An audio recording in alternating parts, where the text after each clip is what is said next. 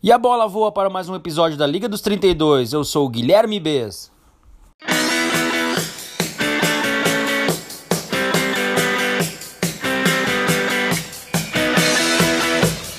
Tudo bem? No programa de hoje, novamente, eu conto com as presenças dos amigos Rafael Negreiros e Ricardo Gonçalves. Tudo bem aí, Ricardo? Tudo bem, Bess? Tudo bem, Rafael? Estamos aí para mais um episódio. Sempre um prazer estar, estar na presença dos amigos e vamos tratar de muita coisa boa aí hoje.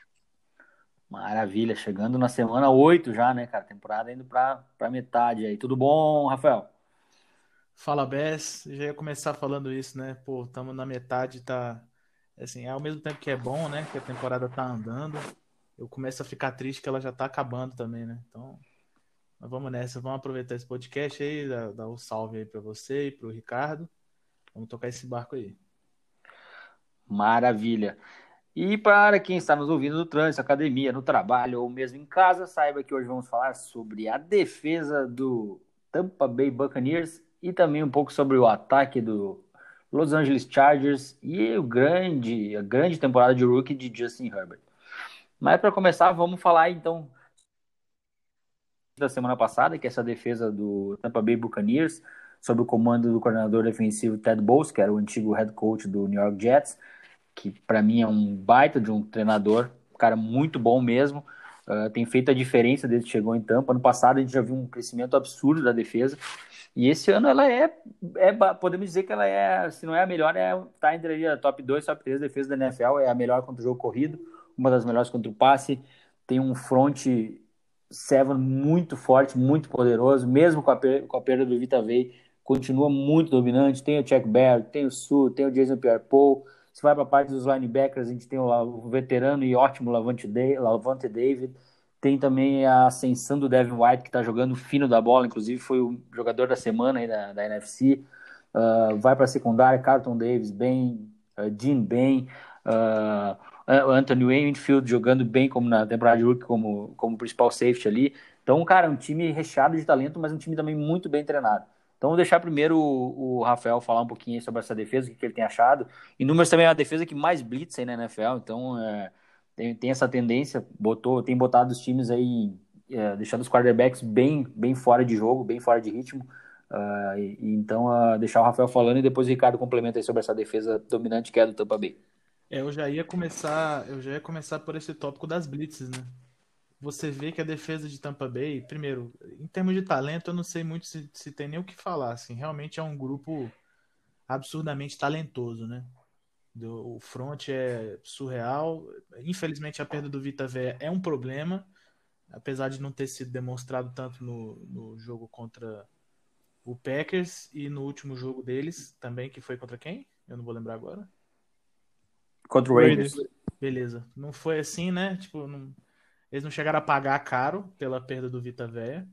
Muito pelo contrário, inclusive. É, passaram o carro no Raiders. É, assim, uma coisa que me impressiona muito nessa, nesse, nessa defesa do, do Buccaneers é como os caras são dinâmicos. Eu, e você consegue pegar isso especificamente pelo, pela dupla de linebackers titular, né? Que é Devin White e Lavonte David. Eu acho que poucas vezes eu cheguei a ver uma dupla de linebackers que consegue cobrir tão bem de uma sideline a outra, qualquer coisa que seja. Você quer que os caras cubram bem? Eles cobrem legal. Cobrem legal. Você quer que os caras entrem em blitz? Eles conseguem. Eles não são jogadores muito muito grandes, né? Eles não são jogadores muito, sei lá, eles não são linebacker do tamanho do Hightower. Só que ainda assim, eles são bons jogadores contra a corrida. Então você vê que essa multiplicidade que essa dupla traz, ela, cara, ela é crucial para o funcionamento dessa defesa como um todo, né? Então, é, eles são bons cobrindo zona, eles e eles fazem parte de todo tipo de gameplay agora que o que o Todd Bowles tenta fazer, entendeu? Eu acho que o exemplo contra o, contra o Packers talvez seja o melhor. O Packers é um time que corre muito bem para fora do campo. É, é um time que Tradicionalmente, as corridas principais do Packers são wide zone e outside zone, com Matt LaFleur. E aí, quando você tem uma DL que consegue conter o edge, né, consegue conter o lado de fora do campo, e linebackers que conseguem preencher qualquer buraco para o eventual cutback do running back, né, o running back mira para fora e corta para dentro, ou então ele mira para fora e continua fora, Você tem linebackers no Tampa Bay que são dinâmicos o suficiente para impedir que as duas coisas se tornem um dano para a defesa. Quer dizer o seguinte: Aaron Jones pega aquela bola ali, ou sei lá, qualquer outro running back do Packers pega aquela bola ali e ataca no ombro de fora do tight end, os dois linebackers eles são capazes de chegar lá com alguma tranquilidade. Se o Aaron Jones tenta mira no ombro de fora do tight end, não, não acha que não tem como correr por fora, ele pega e faz o cutback correndo para dentro, os dois linebackers já estão em posição de, de também fazer a jogada.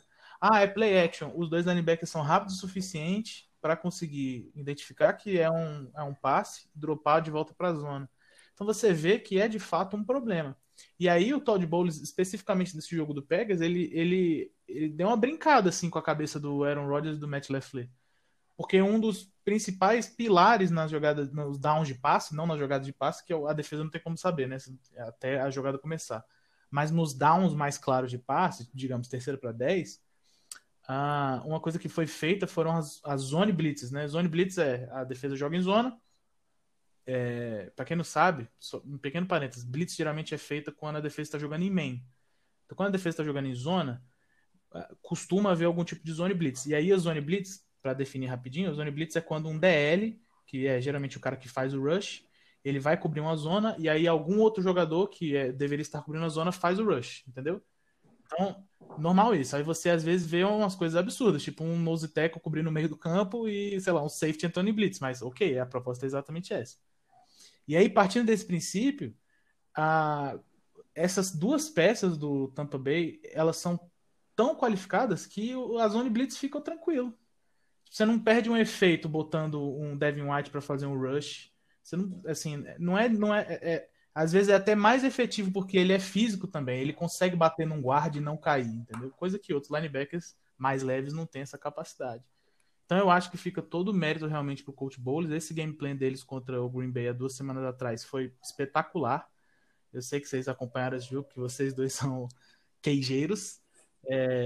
Estamos é... quietinho aqui, estamos bem quietinhos, deixando falar. E assim, eu, eu, sei que, eu sei que havia uma raiva latente com relação ao, ao, ao ataque do Packers nesse jogo, mas assim, é, eu entendo, eu entendo as críticas ao Green Bay, mas o que essa defesa do Tampa Bay jogou nessa partida aí foi um, um espetáculo, cara. Ah, foi o que foi que logo eu falei, Rafael, no, durante o jogo.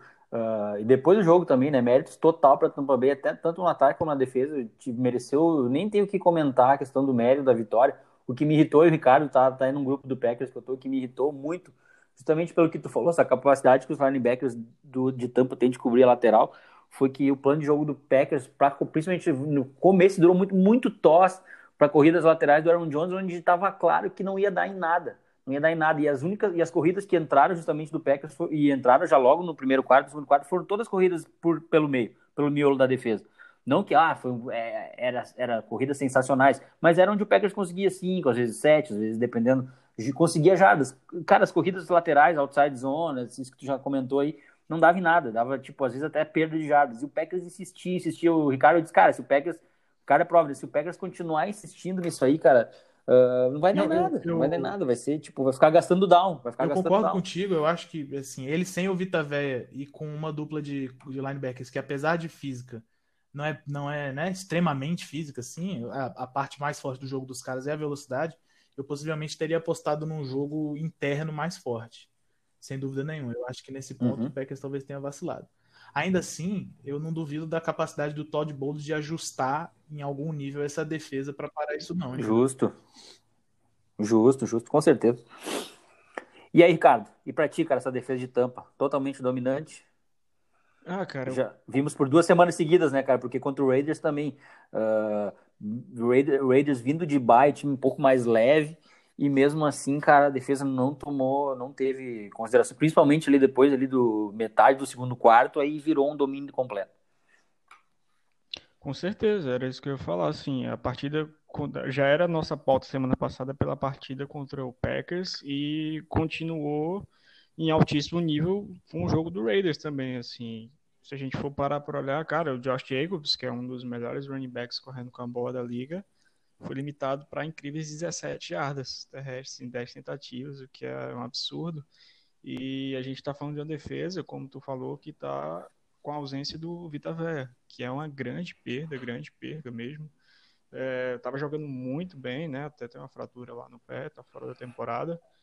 É, e a gente achava que, como vocês falaram, que o Packers poderia explorar isso, ou o próprio Raiders, e ele isso não aconteceu. É, Todd Bowles eu acho realmente um baita de um, de um treinador, né? um baita de uma mente defensiva. Assim, ele, como coordenador defensivo, sempre foi muito bem. É, não deu muito certo na experiência dele como head coach lá no Jets, mas enfim, é no Jets, né? É o Jets, é, é o Jets. Qualquer coisa dá certo no Jets. E, mas e tá fazendo assim, cara, um baita de um trabalho com essa unidade que é muito talentosa, como vocês falaram, assim, os nomes, é, sejam dos mais novos aos mais veteranos, têm jogado muito bem, assim, Pierre, Jason Pierre Paul tem jogado muito bem, tem sido uma surpresa, assim, nessa temporada. O Shaq Barrett, né, já foi o líder em sacks temporada passada, esse ano ele não está conseguindo repetir a produção, mas é um cara que gera pressão, que tem chamado muita atenção e que continua é, ajudando ali. E o ponto forte, cara, como o Rafael dissecou aí pra gente, é essas, essas blitz, né? O Todd Bowles adora isso e ele tem os jogadores para fazer esse tipo de coisa perfeitamente lá no, no Buccaneers. É, eu acredito que seja a melhor dupla de linebackers off-ball da liga, assim, com uma certa tranquilidade. São dois caras com a capacidade incrível de cobrir sideline, sideline e que trazem essa versatilidade muito grande de poder é, serem caras assim destrutivos no pocket para tu usar em blitz, mas também ter a capacidade de cobrir ali é, zonas no meio do campo.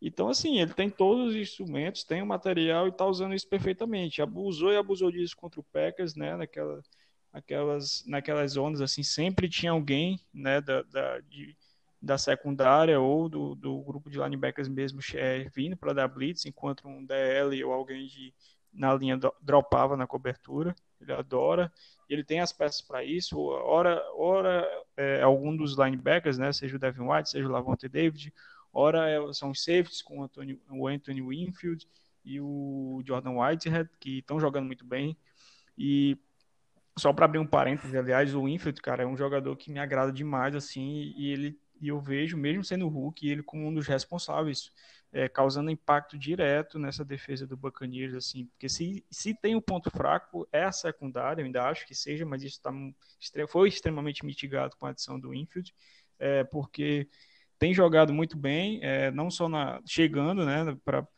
no backfield, como também na cobertura, assim, é, tem ajudado demais os corners, que para mim ainda é o ponto é o que dá para chamar de ponto um pouco mais fraco da defesa.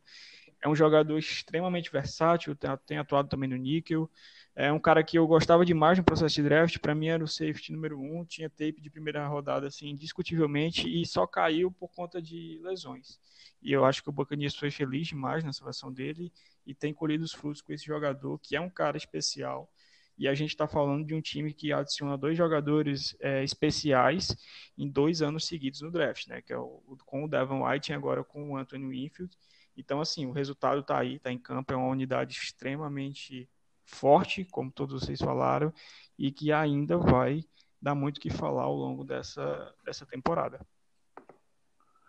Perfeito, cara. Pessoal, seja um apoiador do nosso trabalho, valorize o que fazemos aqui. No site, nas redes sociais, produzindo conteúdo sobre a NFL e fantasy para vocês. São sete dias grátis para experimentar. Seja Liga dos 32 Premium no ligados32.com barra assinantes. Nosso podcast está no Apple Podcasts, Deezer e Spotify. Mudando de lado aqui da, de campo, falar sobre um pouquinho sobre não só o ataque do Los Angeles Chargers, mas essa temporada de rookie sensacional de Justin Herbert que para mim é o rookie do ano até agora, por mais que o Joe Burrow tá jogando muito bem também, com todos os problemas que a gente sabe lá da linha defensiva eh, do, dos Bengals. Então, uh, mas falar um pouquinho desse ataque, deixar primeiro o Rafael falando aí, uh, não só do ataque, mas também do Herbert, como finalmente o, acho que o Chargers achou uh, uma peça para criar um ataque em volta. A gente sabe que o Philip Rivers por muitos anos foi aquele, foi esse jogador, ele teve tem todos os seus méritos, ele tem vários recordes, mas já nos últimos anos ele já vinha muito inconstante, alguns jogos jogava bem, outros jogava mal demais, nos playoffs se perdia, é, parece que é aquela coisa assim que não dava mais para tava, já estava passando do ponto, assim, né? não dava mais aquele cara assim que realmente poderia levar o time para um patamar maior e o Herbert com esse começo a gente sabe que é, é muito cedo ainda, é rookie, uh, tudo muda, mas é, o, a, a, primeira amostragem que a gente tem aí é muito promissora, né, Rafael? Então, eu, eu, a minha análise breve, vai ser mais breve do que a do, da defesa do Bucks sobre o Chargers é essa. O que me agrada muito é a forma como eles têm maximizado os talentos do, do Herbert. Isso para mim é inacreditável. Porque quando você. Vocês dois acho que vão lembrar disso. Quando o Herbert chegou na NFL, antes dele chegar na NFL, na verdade, em processo de draft, uma coisa que foi muito falado sobre ele é que ele tinha muito braço. Então era um cara que conseguia lançar a bola longe, ele era preciso. Tipo, é, essa questão do lançamento em si nunca foi muito problema. Mas ele tinha alguns problemas de inconsistência, ele tinha alguns problemas de técnica e ele tinha alguns problemas de tomada de decisão. Ou seja, sabendo disso, o que o Chargers tentou fazer, tanto o Anthony Lynn quanto o coordenador ofensivo, foi é, colocar algo que maximizasse essas, essas qualidades dele. Ele é um QB móvel, então ele tem corrido legal até. Ele tem, ele tem totais, acho que 121 jardas e 3 TD, se eu não me engano. É, aí, passe fundo. Ele tem 12 touchdowns, a maioria é de bola que ele deu no fundo. Então você vê que, de alguma forma, o Chargers está conseguindo achar um jeito de jogar, entendeu? Play action. Play action é um bom amigo do quarterback calouro. Por quê? Porque se o time tem um jogo corrido bacana, sair em play action, fazer passes em play action, fica uma coisa mais tranquila. Dá um tempo legal para o quarterback, às vezes, poder escanear o campo, carregar o passe, esse tipo de coisa. Então, então assim, o Chargers meio que realmente, é, enquanto o Herbert estiver jogando, o Chargers meio que se comprometeu a ter o estilo de jogo dele e não o estilo de jogo do, do titular original, entre aspas, que era o Tyrod Taylor, né? Tem um, tem um jogo completamente diferente do Justin Herbert, inclusive. E aí é, fica esse meu destaque. Eu acho realmente que o, que o Chargers fez um trabalho excelente nesse aspecto. Você vê que o moleque está soltando o braço à, à torta e à direito, para qualquer lado. E a proposta é essa mesmo. Ah, não completou o passo. Pô, beleza, daqui a pouco a gente tenta outro e completa, entendeu? E é isso aí, o jogo dos caras é isso aí mesmo. Assim, se, sei lá, se de 10 passes longos você acertar 5, possivelmente você pode ter feito 5 touchdowns. E essa é uma coisa que a galera não se liga muito. E ele tá nesse, é, e, tá fazendo, e, e, fazendo até um. E até fazendo um paralelo que a gente falou de Tampa, né, cara? Chargers foi um ataque que conseguiu atrapalhar essa defesa de Tampa justamente por essa, essa bola longa, que é um dos poucos defeitos da defesa de Tampa. É um counterpunch, né? Porque a defesa de Tampa vinha jogando agressivo, atacando o pocket de maneira agressiva, só que aí o Chargers fazia o quê? Jogava bola agressiva no fundo, e aí ficou aquele, aquele clash, né? E aí, agora, agora quem executar melhor ganha. E aí a defesa do Chargers, desculpa, o ataque do Chargers conseguiu tirar sangue legal dessa, dessa defesa de, de Tampa. Muito. sangue legal. Muito. E é, e é inesperado, né? Você geralmente espera com um quarterback calouro, uma OL não tão é, qualificada assim, né? O OL do Chargers não é uma, uma coisa reluzente assim, mas ok, é um OL ok. E cara, e aí eles, enfim, terem feito o que fizeram, terem feito o que têm feito, né? Toda semana, realmente é uma coisa impressionante mérito do Herbert e mérito da comissão técnica que conseguiu encaixar ele perfeitamente na NFL até agora. Perfeito, perfeito. E aí, Ricardo, considerações? Cara, eu acho que essa história do Herbert com o Chargers assim nesse ano é o famoso Deus ou destino escreve certo por, por linhas tortas, né?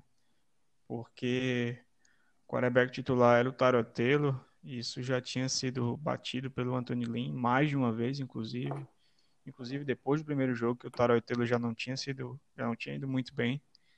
E aí de repente acontece, né, todo aquele problema é, com o Tarot Taylor e o Herbert entra no fogo, assim, ninguém sabia que ele ia jogar, ele no dia e cara, era um jogo contra o Kansas City Chiefs, a gente sabe da dificuldade que é.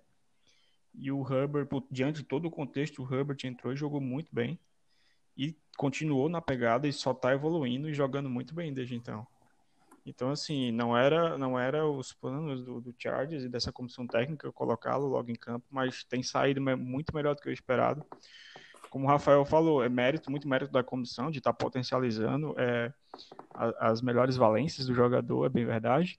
Mas, assim, ele tem um talento absurdo. Eu, eu, eu mesmo acreditava que ele era um cara que ia precisar de um tempinho a mais para ser para ser. Não que eu já estou dizendo que ele deslanchou e vai ser um baita QB, não, é muito cedo, né? A gente está falando aí de, de menos de, de, de 8, 7 jogos para um quarterback calor, mas é um cara que realmente tem, tem desempenhado muito bem.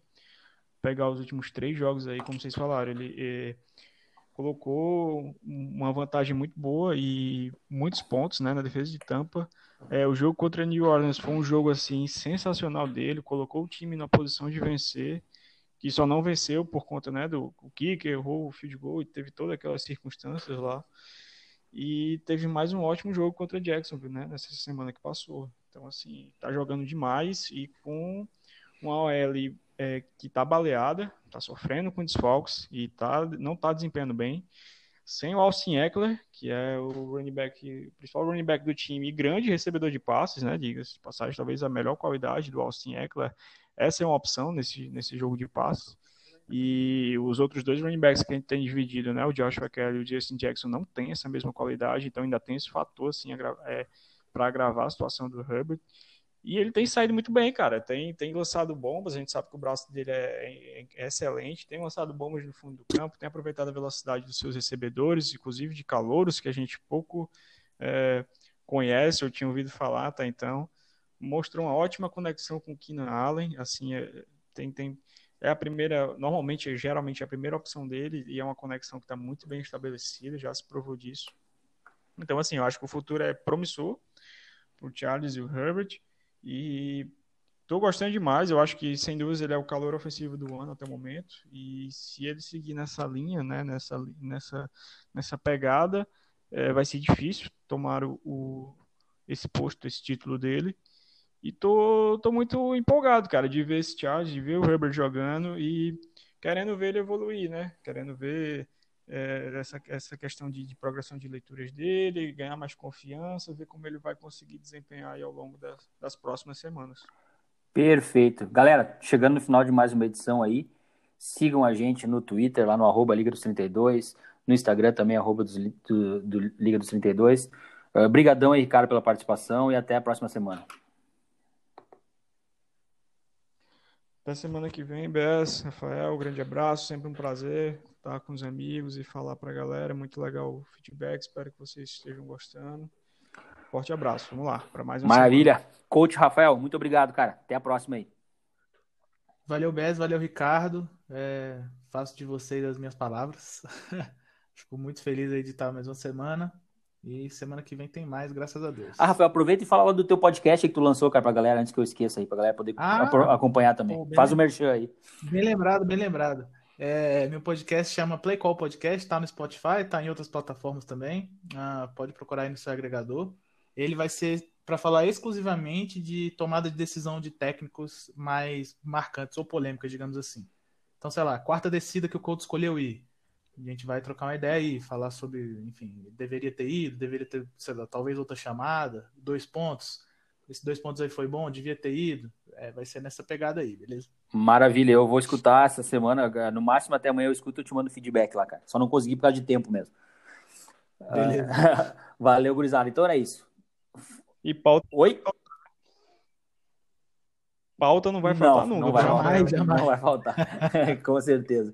Então era isso, galera. Visite, sempre não esqueça de visitar também o nosso site lá, que tem sempre matérias muito legais de segunda a sábado e uma equipe que está bem reforçada de peso.